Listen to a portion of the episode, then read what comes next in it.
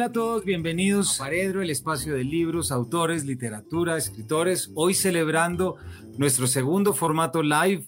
Eh, muy contentos sobre todo de la persona con quien lo estamos eh, compartiendo, que es nada más y nada menos que Rodrigo Bastidas, que es, como ya lo estaremos viendo a lo largo del día de hoy, de la sesión de hoy, pues un poco el encargado de traernos este libro tan bonito sobre el cual estaremos hablando hoy que es El tercer mundo después del sol, antología de ciencia ficción latinoamericana. Rodrigo, bienvenido a Paredro. Hola, ¿cómo estás, Camilo? Eh, muchísimas gracias por la invitación. De verdad que, estar aquí en Paredro, yo siempre lo escucho y es un honor estar y, y gracias también a las personas que están viendo, escuchando todo lo que estamos acá hablando esta tarde. Muchas gracias, Rodrigo. A nuestros oyentes les recuerdo que estos capítulos quedan guardados en el canal de YouTube de Paredro, que es Paredro Podcast y que también pueden encontrarlos junto con todos los demás en todas las plataformas. Normalmente yo cuelgo Spotify, pero no es la única que hay. Entonces, eh, todo este material lo pueden visitar después. También los invitamos a quienes nos acompañan ya, eh, que no sé cuántos son, pero ahí iremos viendo. Eh, preguntas también para Rodrigo, porque un tema como la ciencia ficción latinoamericana sí que las trae, ¿no? Rodrigo, me parece que es un tema muy amplio. Estamos aquí para hablar como ya lo decíamos sobre este libro editado por la editorial Minotauro, que se trata de una eh, valiosísima trabajo, Rodrigo, de reunión. Y como te decía ahorita, con una genialidad, y es que no solamente es un libro que reúne 14 textos de ciencia ficción, sino que son 14 textos que muestran una diversidad gigantesca y que en realidad nos permite aterrizar y comprender cómo hay una cantidad de géneros y de narrativas que van creciendo y no las vemos por muchos motivos y gracias a estos libros es que terminan apareciendo. Entonces, quiero comenzar, Rodrigo. Tú tienes un prólogo muy, muy chévere al inicio en el cual nos hablas de un, no sé si llamarlo incidente o un caso muy particular a finales de 1999 que tiene que ver con el Taita Cofán Querubín Queta. Entonces, qué mejor que arrancar por ahí para hablar de este libro y sobre todo en un contexto como en el que estamos, con todas las cosas malas que se han dicho sobre nuestra minga y todo ese conocimiento que cada vez tenemos que esforzarnos más por conocer. Eh, sí, bueno, voy, a hacer una pequeña, yo, yo hago siempre como pequeñas infidencias y yo en realidad, bueno, yo soy de Pasto y durante mucho tiempo eh, yo tuve, digamos, una cercanía con ciertos grupos de los cofanes eh, y de los ibundoyes de Nariño, eh, con la toma del yajé, etc. Y a partir de ahí yo em, en una época me fui a, me fui a Sibundoy y estuve por allá viviendo como un par de meses, unos tres, cuatro meses. Eso fue hace mucho tiempo. Pero ¿a qué voy con esto? Eh, cuando yo estuve ahí, me di cuenta de la gran cantidad de saberes que tenían ellos, de conocimientos sobre unos espacios, unos campos, unas formas de concebir el mundo que yo, que estaba estudiando en la universidad y estaba viviendo en Bogotá, no tenía ni la más mínima idea. Y a partir de eso, que fue hace un montón de tiempo, como que empecé a, a imaginar, a pensar, a concebir que esos otros saberes que tenían dentro de estas tribus, de las tribus originarias, no solamente los cofanes, sino también absolutamente todas las tribus originarias de América, tenían unas formas de saber que nosotros podíamos de una u otra forma eh, acceder a ellas, no como mitologías, que era un poco como se ve siempre como saberes mitológicos, sino como formas de ciencia, como formas de saber. Y claro, eso se entrecruzó con mi gusto por la ciencia ficción y eso también me llevó a repensar un poco, a partir, obviamente, también de los textos que estaba leyendo, cómo ciertos conocimientos y ciertos saberes pueden ser vistos como ciencia. Y al ser vistos como ciencia, los textos que están producidos bajo esas estructuras epistémicas, pues claramente pueden ser otro tipo de ciencia ficción que no correspondía a Star Wars, digámoslo así, ya hay otro tipo de ciencia ficción a la cual estamos acostumbrados y que era muy rica, que tenía una gran cantidad de elementos, de textualidades, de posibilidades narrativas, y me pareció que había algo ahí, ¿no? Que estaba latiendo muy fuerte, eh, sobre todo porque los saberes, digámoslo así, ¿no? Que, es algo que me parece muy, muy interesante, digamos, en, el siglo XXI ya, todos estos 20 años, eh, estos saberes de los pueblos originarios se están convirtiendo en formas de comprensión del mundo porque ya como que la ciencia funciona, pero, pero ya hay un, un gran relato, diría, no diría la posmodernidad, hay un gran relato que se está cayendo y como se está cayendo, este otro tipo de saberes también funcionan como ciencia, ¿no? Entonces, ¿qué tipo de narrativas se están produciendo ahí? Y ahí se entrecursó con la ciencia ficción y, de cierta manera con esta propuesta que yo tengo de la ciencia ficción latinoamericana, como concebir otro tipo de, entendimiento del mundo, digámoslo así. No, y es, y, es un, y es un acercamiento que a mí me pareció fascinante porque estoy seguro que incluso muchos de quienes ya nos están oyendo dirán, pero ¿qué tiene que ver un taita con la ciencia ficción? ¿Cierto?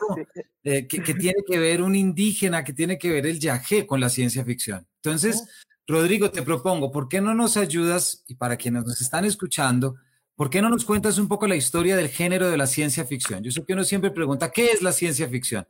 Pero prefiero que nos cuentes la historia del género para poder entender por qué esta propuesta que tú estás haciendo, pues cala tan profundo dentro de muchas cosas que están pasando actualmente. Claro, pues, a ver, la ciencia ficción siempre ha sido como, digamos que hay un concepto que yo siempre manejo cuando hablo de ciencia ficción y tiene que ver justamente con la idea de la ciencia. Y es que nosotros hemos, digamos, inicialmente la ciencia ficción fue constituida como género a partir de las revistas pulp o las revistas de papel barato que tenían que clasificarse entre ciencia, de ficción o no ficción, y entre las de ficción había temáticas, ¿no? Ficción de terror, ficción de fantasmas, ficción de etcétera de una ficción de ciencia. Digamos que desde Estados Unidos esa idea de concebir el género, es muy grosso modo, haciendo una historia como muy general, pero digamos, ¿cómo se concebía la ciencia ficción? Era eso, era una ficción que utilizaba la ciencia como una especie de base epistémica para desarrollarla. Ahora, el gran problema, em, el gran asunto tiene que ver con qué es lo que nosotros concebimos como ciencia.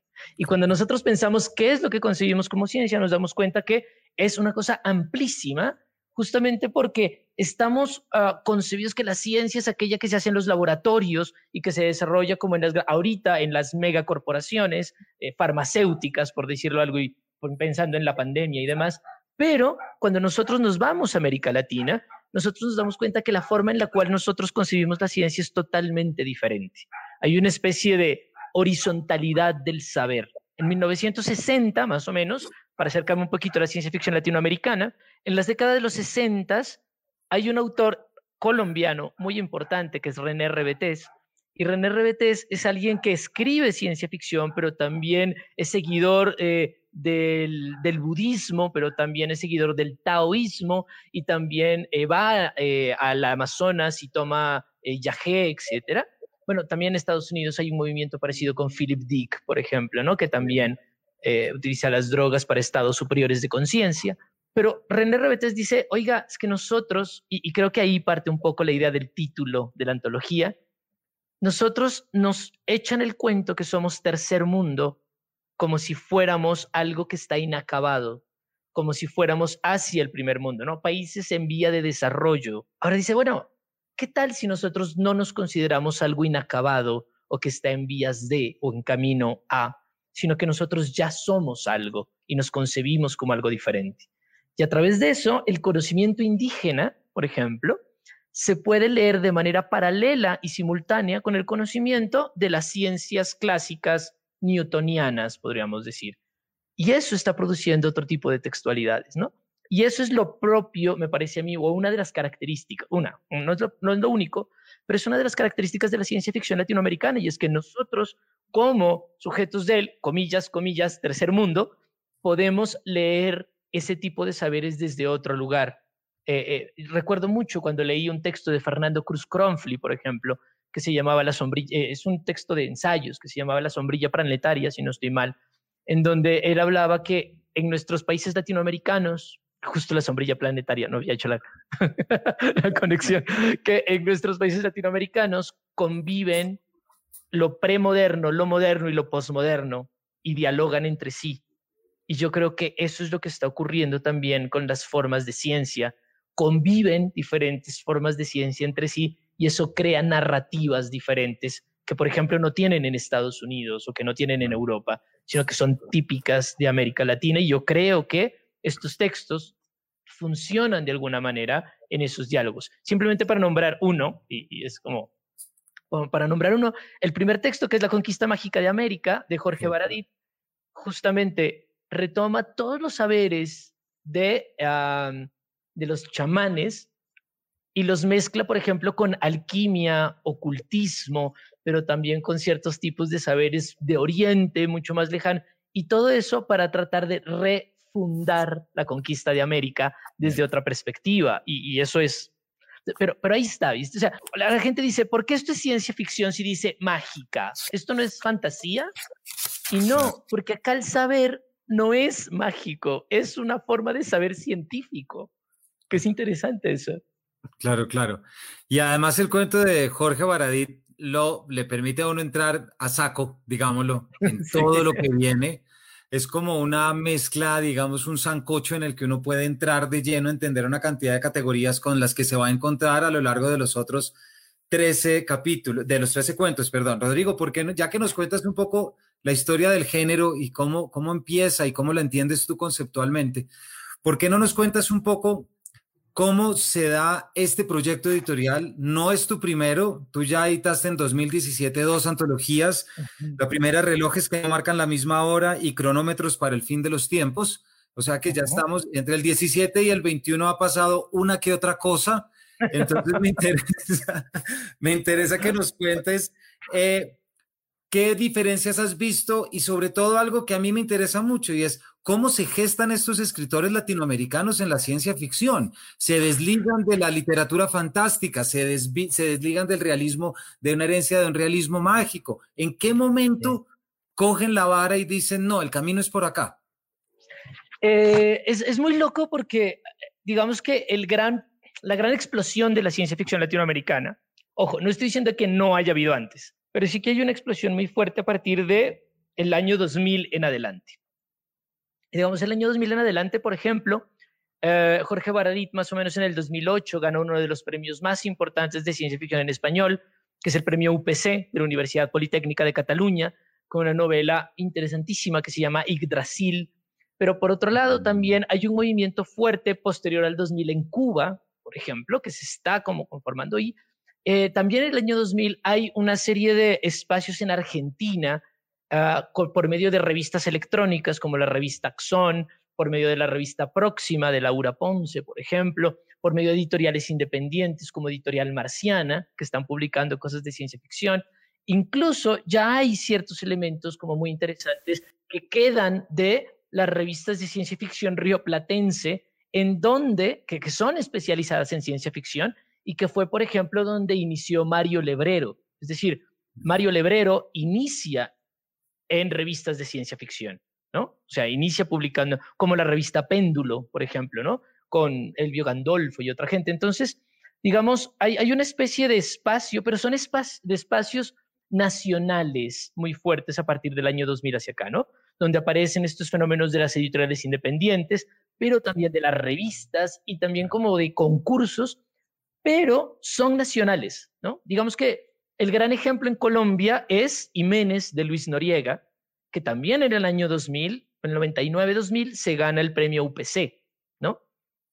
Entonces, eh, pero ojo, insisto, no es que no haya habido antes, ¿no? Pero estos son puntos de inflexión muy importantes.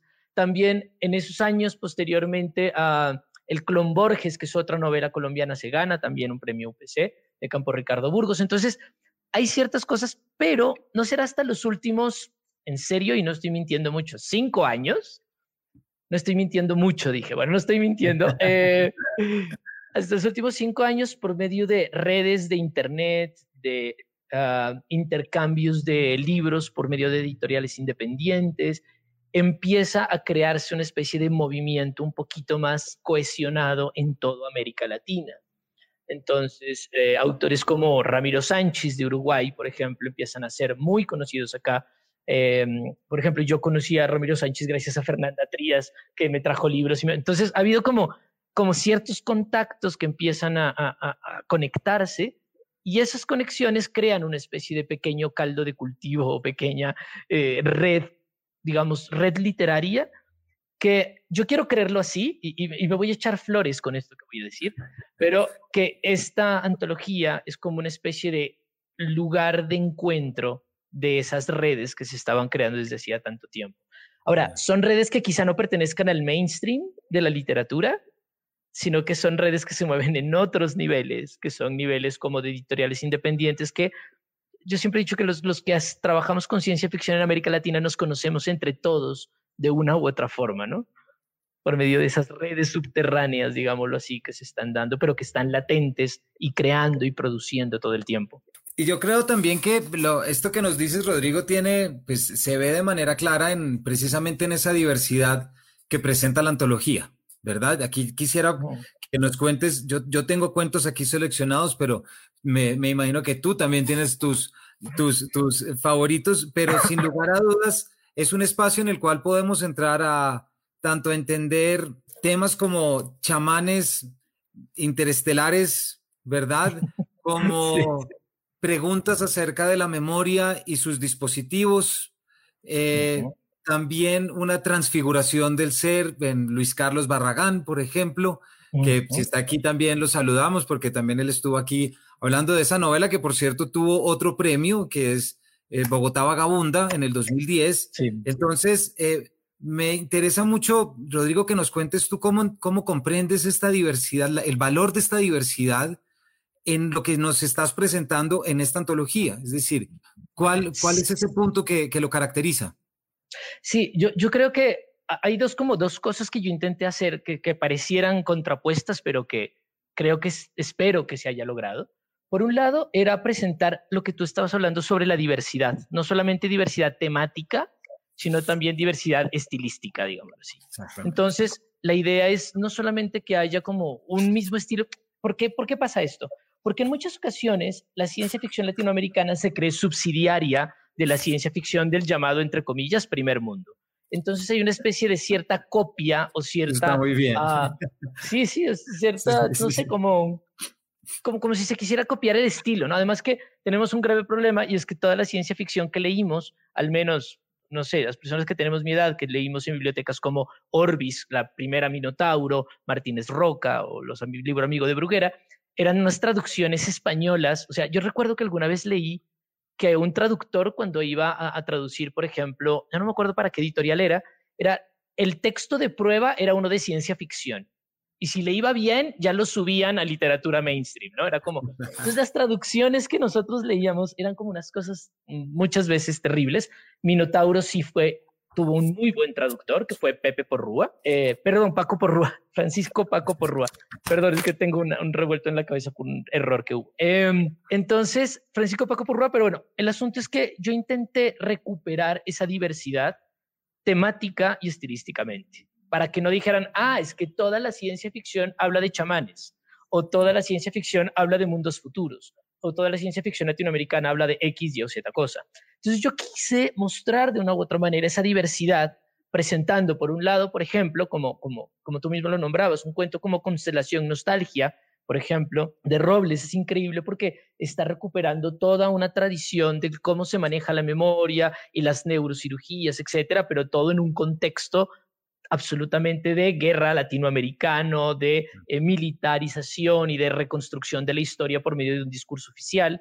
Pero por otro lado está Catacali de Lane Vilar, por ejemplo, que es un mundo totalmente cercano a lo fantástico, ¿no? Que roza con la literatura fantástica, pero por otro lado está, por ejemplo, no sé, Fractura de Ramiro Sánchez, que ocurre en Lima, pero es un Lima que es como un mundo paralelo del Lima, ¿no? Es un Lima paralelo y bueno, etcétera, etcétera. Entonces, por ejemplo, un cuento como La sincronía del tacto de Gabriela Demián, que me parece increíble, es la visión casi que también chamánica un poco, ¿no? De los hongos, pero los hongos entendidos también como una forma de ver el mundo. Entonces, lo que yo intenté hacer acá, bueno, hay cyberpunk, hay de todo, mejor dicho. Entonces, uh, lo que yo intenté hacer fue justamente acercarme a varias estructuras y temáticas. Y lo único que les dije a los autores cuando les pedí los textos y etcétera, algunos me pasaron un texto, otros varios, algunos los elegí yo de su producción. Fueron, con cada autor hubo un proceso diferente, cada uno fue diferente, pero sí había un interés en que fuera latinoamericano. Y yo creo que los autores entendieron cuál era la propuesta,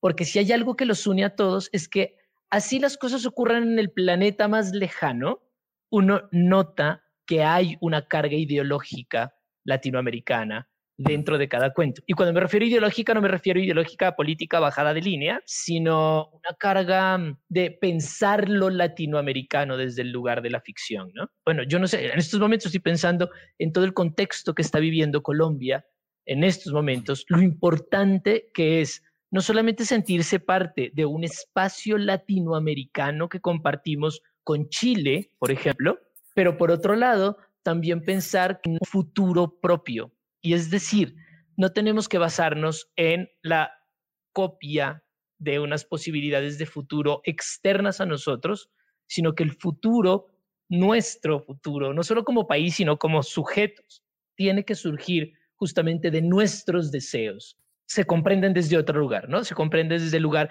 que mezcla lo indígena, pero que también mezcla lo afro, pero que también, ¿no? el cuento de Luis Carlos Barraganes en el Chocó, pero por otro lado el de, el de Teresa Mira es de unos, eh, yo no me acuerdo de dónde son los de Teresa Mira, pero que son unos eh, originarios de, ay, se me olvidó, mapuches, mapuches creo que son. Son mapuches, pero hay otros que hacen el Chocó, pero hay otras personas que, vienen... Son les, les pillemnautas, sí. Sí, Sí, sí, sí. Entonces yo creo que eso es importante, eso es muy, muy importante. Pues mira, Rodrigo, mientras te escucho, recuerdo que hace unos años una, el Ministerio de Cultura, por ejemplo, eh, incluyó dentro de la lista patrimonial los saberes de las parteras de las, del Pacífico. Em, y uno lo lee con una emoción porque es un reconocimiento, evidentemente, a un saber, a una ciencia, tal como tú lo has dicho, pero uno siempre queda con la pregunta, bueno, ¿y esto qué tanto entra a dialogar con?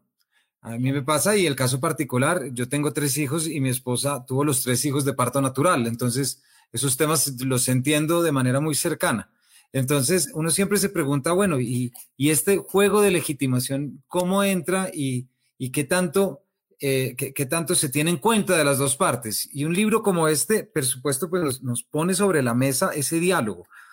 Tanto así, Rodrigo, que tú tomas una idea, que tengo entendido que la tomas, ahorita nos contarás de otra antología, pero eh, después de cada cuento hay un pequeño texto, ¿cierto? Una reflexión, texto, como lo queramos llamar, del autor ya fuera de la ficción, eh, y es un poco una valoración, un acercamiento, decir, bueno, eh, ¿cuál es la situación actual? ¿Por qué no nos cuentas?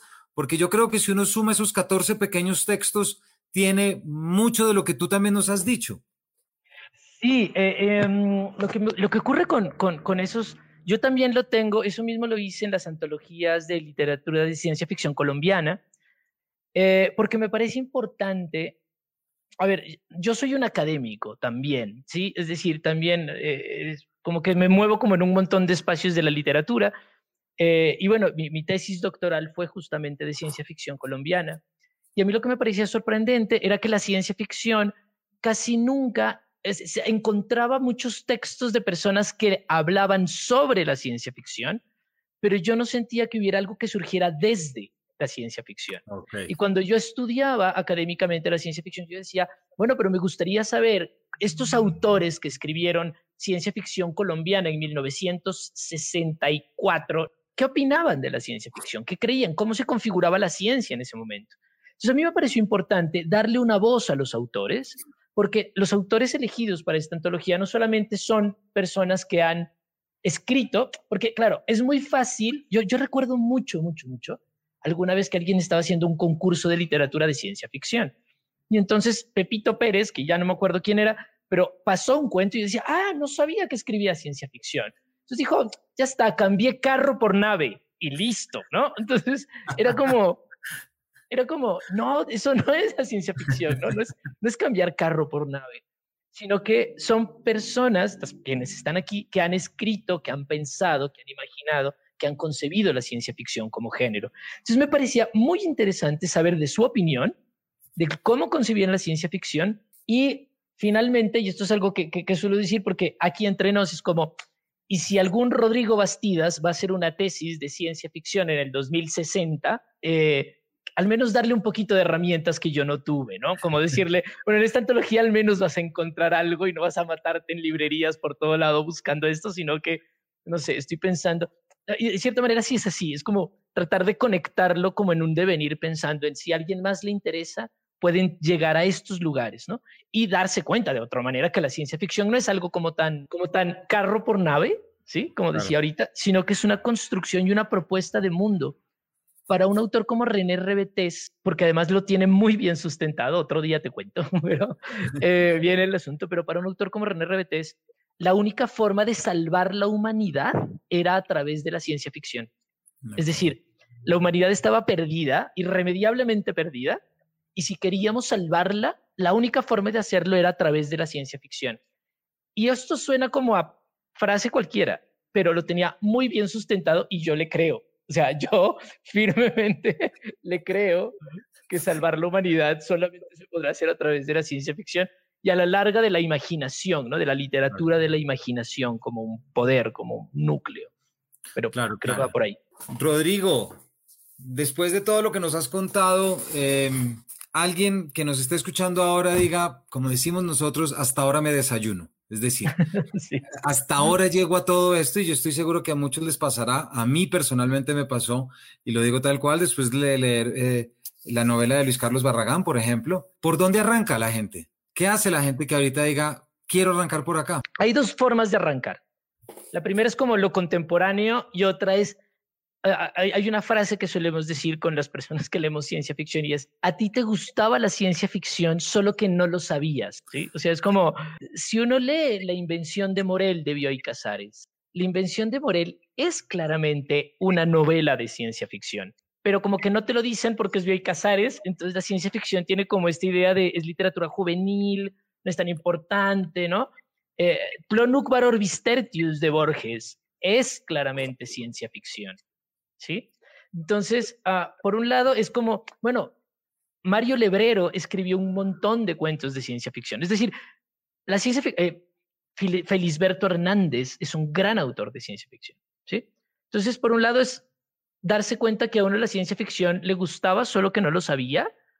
Y, que, y que lo que hay que hacer es como pensarlo desde otro lugar. La otra forma, que yo aconsejo así como muchísimo, es como buscar autores también que estén escribiendo ahorita y que puedan dialogar con lo que se está produciendo en este momento en cada uno de los países. No solamente están los autores de esta antología, los cuales recomiendo absolutamente todos, o sea, por eso están en la antología, sino una gran cantidad de autores que, ah, por ejemplo, han pasado un poquito de agache, como decimos, y que son muy interesantes. Por ejemplo, está eh, una autora como Angélica Gorodischer, es una autora argentina de los años 80, todavía está viva, eh, de los años 80, pero que básicamente todo el mundo dice que es como una especie de Úrsula Le Guin latinoamericana. Su propuesta es gigante, inmensa, increíble. O sea, fue leída por, bueno, hablando de legitimaciones, fue leída por Borges y por todos estos autores dijeron que era increíble. En la misma Argentina, Carlos Gardini, por ejemplo, ¿no? que es otro autor muy bueno y que extrañamente es desconocido. Entonces, una vez uno raspa un poquito, como la superficie, en, algún momento fuera de, de, micrófonos me decía Camilo, que es la punta de, de un iceberg gigante. Una vez uno se anima a raspar un poquito, el iceberg aparece en su completa inmensidad y estoy absolutamente seguro que va a encantarles poder leer esto y poder acercarse y poder comprender el mundo desde ese otro lugar, ¿no? Que, que es la, imaginación y la ciencia ficción. Así es, y gracias Rodrigo porque creí, como te lo había dicho antes, no sabía si había quedado dentro o fuera, pero exactamente, cuando uno se enfrenta a libros como estos, se da cuenta que estamos frente a la punta del iceberg de una cantidad de movimientos, de tensiones, de pulsiones que se están dando que por fortuna existen las editoriales independientes para darle fuelle y para oxigenarlas, siempre con las obvias dificultades de las editoriales independientes para poder darse a conocer. Siempre lo digo, Paredro es un lugar que eh, siempre estamos pendientes también de poder mostrar este mundo porque eh, escuchándote como lo hemos hecho a lo largo de esta media hora, pues nos damos cuenta que siempre hemos estado en este territorio, ¿cierto? Sí. Eh, fíjate que ahorita estaba pensando en, en un cuento como el de Augusto Monterroso, el del, del Eclipse, ahorita que estaba recordando, que no me acuerdo exactamente el nombre, pero esa, es, esos juegos en los que siempre hemos estado. Y, y, por último, quisiera, Rodrigo, que nos cuentes algo que a mí personalmente me preocupa mucho, como a muchos profesores y lectores, ¿cuál es la importancia de un libro como este en un contexto actual? Como lo que nos acaba de pasar en Colombia con la minga indígena, lo que está pasando los memes, y digo los memes porque es que los memes también ya se volvió otra forma de saber. Entonces, ¿por qué es tan importante? Eh, hay dos cosas chiquititas, voy a decir, no, no, no quiero demorarme mucho en esto, pero quiero simplemente comentar. La primera, ah, hay, un, hay un teórico muy importante, a mí me parece muy interesante, que se llama Frederick Jameson, que dice que él habla sobre la literatura mágica, hablando sobre ciencia ficción, fantasía, y dice que nosotros tenemos un deseo de transformación del mundo y que muchas veces ese deseo de transformación del mundo no lo podemos crear, por lo tanto lo podemos sublimar en mundos que nosotros creamos a través de este tipo de literatura. Claramente, si nosotros no sabemos qué es lo que deseamos, cuál es el futuro que queremos, qué es lo que en realidad tenemos en nuestras manos para cambiar, seguramente no podremos crear estos mundos, porque estamos muy pegados de lo real, ¿no? De esta especie de reificación de lo real, ¿no? Entonces, a mí me parece que este tipo de libros en, el momento actual de Colombia, que me parece sumamente importante, es que nosotros también tenemos que pensar desde América Latina, desde Colombia y desde las cosas que se están produciendo en este espacio, qué es lo que deseamos y de una u otra forma permitirnos soñar que eso que deseamos se puede convertir en realidad. Si bien existe como libro, también puede existir dentro de ese deseo como un mundo real. Alguna vez escuchaba que nosotros no podemos construir un futuro si primero no lo imaginamos. Primero hay que imaginarlo, después hay que empezar a construirlo hasta que podamos vivir en él. me parece que este ejercicio de la ciencia ficción latinoamericana, desde Latinoamérica, lo que nos está proponiendo es justamente la posibilidad de imaginar el mundo en el que queremos vivir, por un lado. Y por otro lado, y, que era lo segundo que quería decir, era, esto se crea como un espacio de diálogo, pero un espacio de diálogo ya no entre un primer mundo que está arriba y un primer mundo un poquito, Mark Fisher diría, el realismo capitalista que nos quieren imponer, sino que es otras formas de diálogo que nos permiten crear comunidad, porque no solamente se trata de de leer ciencia ficción e inventar mundos, sino de crear narrativas que me permitan dialogar con el otro. Tú hablabas de lo indígena, por ejemplo, y entonces todo este montón de cosas que hay sobre los indígenas en donde les dicen indios, devuélvanse, etcétera, etcétera, cuando la minga indígena tiene un saber ancestral increíble y la forma en la que ellos se han organizado, etcétera, como sociedad, es algo de lo que tenemos que aprender. La ciencia ficción, esta ciencia ficción latinoamericana, propone poder dialogar esos distintos saberes y esas distintas ciencias, porque darnos cuenta que la comunidad se crea en esos logos de formas de entender y de ver el mundo. Y yo creo que ahí está lo importante y yo reivindico, yo recuerdo que cuando estaba terminando mi tesis, hice al final, la tesis que era de ciencia ficción colombiana, el, eh, cerré las conclusiones diciendo que mm, nos vendieron la palabra futuro se convirtió en algo que usaban a diario. Por eso nos vendieron que el futuro es de todos. Pero en realidad eso no es cierto, no nos vendieron, sino que tenemos que reconstruir el concepto de futuro para poderlo fundar de nuevo. Entonces, yo lo que digo es, dejemos que ese el futuro es de todos siga siendo un eslogan, lo echemos a un lado y volvamos a construir desde estas narrativas un futuro que de verdad nos pertenezca. Y ya creo que ahí está la ciencia ficción. Pues palabras muy bonitas para terminar, Rodrigo. Te agradezco mucho el habernos acompañado, haber estado hablando de este libro tan bonito, El tercer mundo después del sol, con esa portada también de Luis Carlos Barragán, tan, tan significativa. Para esto, a nuestros oyentes, pues no solamente eh, recordarles que las nuevas narrativas son las que nos muestran nuevas formas de entender el mundo, sino que lo distinto y lo diferente también requiere de atención, también requiere de análisis. Sobre todo, tenemos que esforzarnos por entender lo que es diferente. Me encanta que a través de lo que nos has dicho nos das una oportunidad o planteas, Rodrigo, una nueva oportunidad de conectarnos con los conocimientos ancestrales, con la memoria ancestral, que no pasa necesariamente por leer textos que han sido traducidos como lo sabemos, sino que están apareciendo ahorita. Muchas gracias por haber estado acá, Rodrigo. Muchas gracias, Camilo. Gracias a las personas que estuvieron acá viendo. Y, no, gracias por la invitación. Ya, ya puedo tachar de mi lista de sueños cumplidos estar en Paridro. Ya, una menos. Muchas gracias, Rodrigo. Estoy seguro que nos vamos a volver a ver por acá y a todos ustedes, nuestros espectadores y nuestros oyentes. Les recordamos que desarrollamos estos lives de Paredro cada segundo y cuarto jueves de mes y que todo esto también queda en los canales de YouTube y en Spotify. Así que muchas gracias por habernos acompañado y los esperamos en una próxima edición de este Paredro. Muchas gracias.